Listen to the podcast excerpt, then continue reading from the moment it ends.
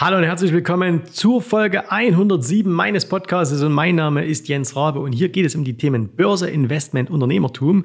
Wir haben in der letzten Woche bereits über Ziele gesprochen. Wir haben über die Smart-Formel gesprochen, also wie man Ziele richtig definiert und am Ende habe ich dir gesagt, du sollst nicht das Ergebnis planen, sondern die Schritte dahin. Und wie das gemeint ist und wie du das an der Börse tun kannst, darüber reden wir heute in diesem Podcast. Los geht's.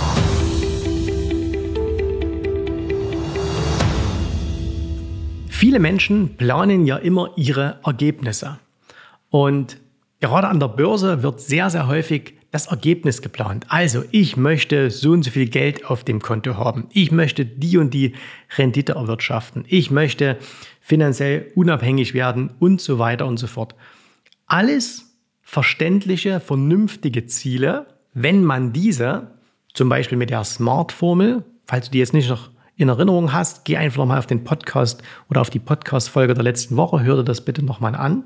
Also alles im Großen und Ganzen okay, aber nichtsdestotrotz machst du dir das hier ein bisschen schwer, weil gewisse Dinge kannst du nicht planen, gerade an der Börse. Machen wir ein einfaches Beispiel. Du nimmst dir vor und sagst, ich möchte im Jahr 30 Prozent Rendite erzielen. Okay, das ist jetzt dein Ziel. Und jetzt kannst du das noch ein bisschen umschreiben, ne? das sagst mit welchen, mit welchen Methoden und so weiter und so fort. Und jetzt stell dir aber vor, du handelst eine Methode, die ausschließlich funktioniert bei steigenden Aktienmärkten. Und dann kommt ein Börsenjahr, und davon hatten wir ja schon einige. Das Jahr 2001, das Jahr 2002, das Jahr 2008, das Jahr äh, 2018. Ne? Nur mal so jetzt ein paar, die in den letzten 20 Jahren waren wo die Börse im Laufe des Jahres nur gefallen ist. Mehr oder weniger nur gefallen. 18 ne, wilde Schwünge hin und her, am Ende ein ganz kleines Minus.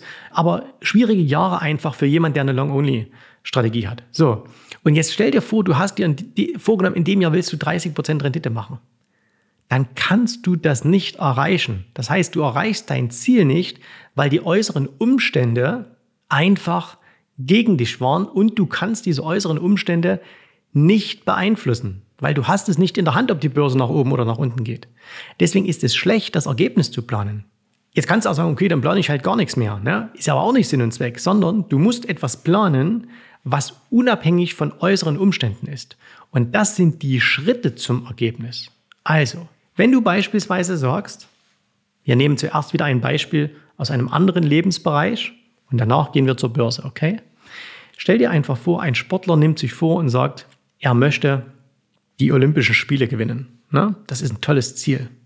Sportler sind überhaupt Menschen, von denen wir unglaublich viel lernen können, weil sie sich mit diesen ganzen Dingen, mit Zielplanung, Vorstellungskraft und so weiter, Schritte, die dahin nötig sind, extrem beschäftigen.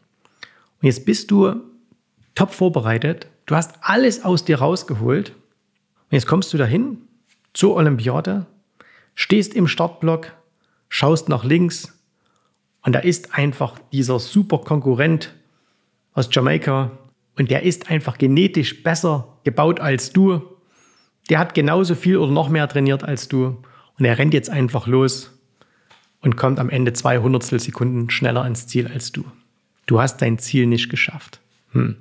Und das sind äußere Umstände, die kannst du nicht beeinflussen. Was du aber machen kannst, ist, dass du sagst, okay, ich nehme mir vor, was dieser Sportler machen könnte, ich nehme mir vor, alles, was mir möglich ist, zu tun, damit ich am Ende Olympiasieger werden könnte. Und jetzt könnte er anfangen aufzuschreiben, was möglich ist. Ne? Was muss er trainieren? Was muss er für eine Ernährung machen? Was muss er für ein Mindset-Training machen? Was braucht er für eine Physiotherapie? Was braucht er für ein Mentalcoaching? Wie sind seine Planungen, was die Reisen betrifft? Und so weiter und so fort. Das heißt, er kann sich darauf vorbereiten, alles erdenklich Mögliche für ihn zu tun, damit, wenn die äußeren Umstände nicht dagegen sind, er am Ende Olympiasieger wird. Und wenn er das getan hat, kann er an den Start gehen und kann sagen, okay, ich habe alles getan, was möglich war. Mehr ging nicht.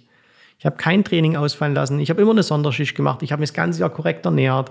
Und dann kann er sagen, okay, mehr ging einfach nicht. Und wenn ich jetzt nicht Erster werde, dann liegt es an Dingen, die ich nicht in der Hand habe. Und jetzt gehen wir rüber an die Börse.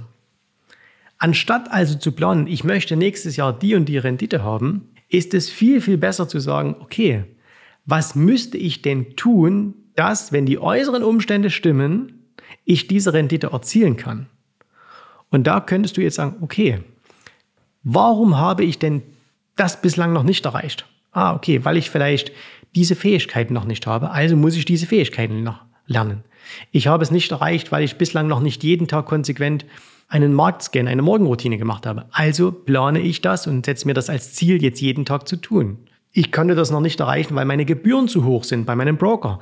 Also nehme ich mir vor, einen Broker zu finden und zwar, ja, denkt an die Smart-Formel, terminiert, genau, was muss der alles machen, damit ich niedrige Gebühren habe, dass ich das auf meine Performance draufrechnen kann. Und so weiter und so fort. Das heißt, plane die Schritte, die dich zu deinem gewünschten Erfolg führen und nicht den Erfolg selbst. Weil wir wissen doch, wenn wir bestimmte Dinge tun, wird ein Ergebnis herauskommen.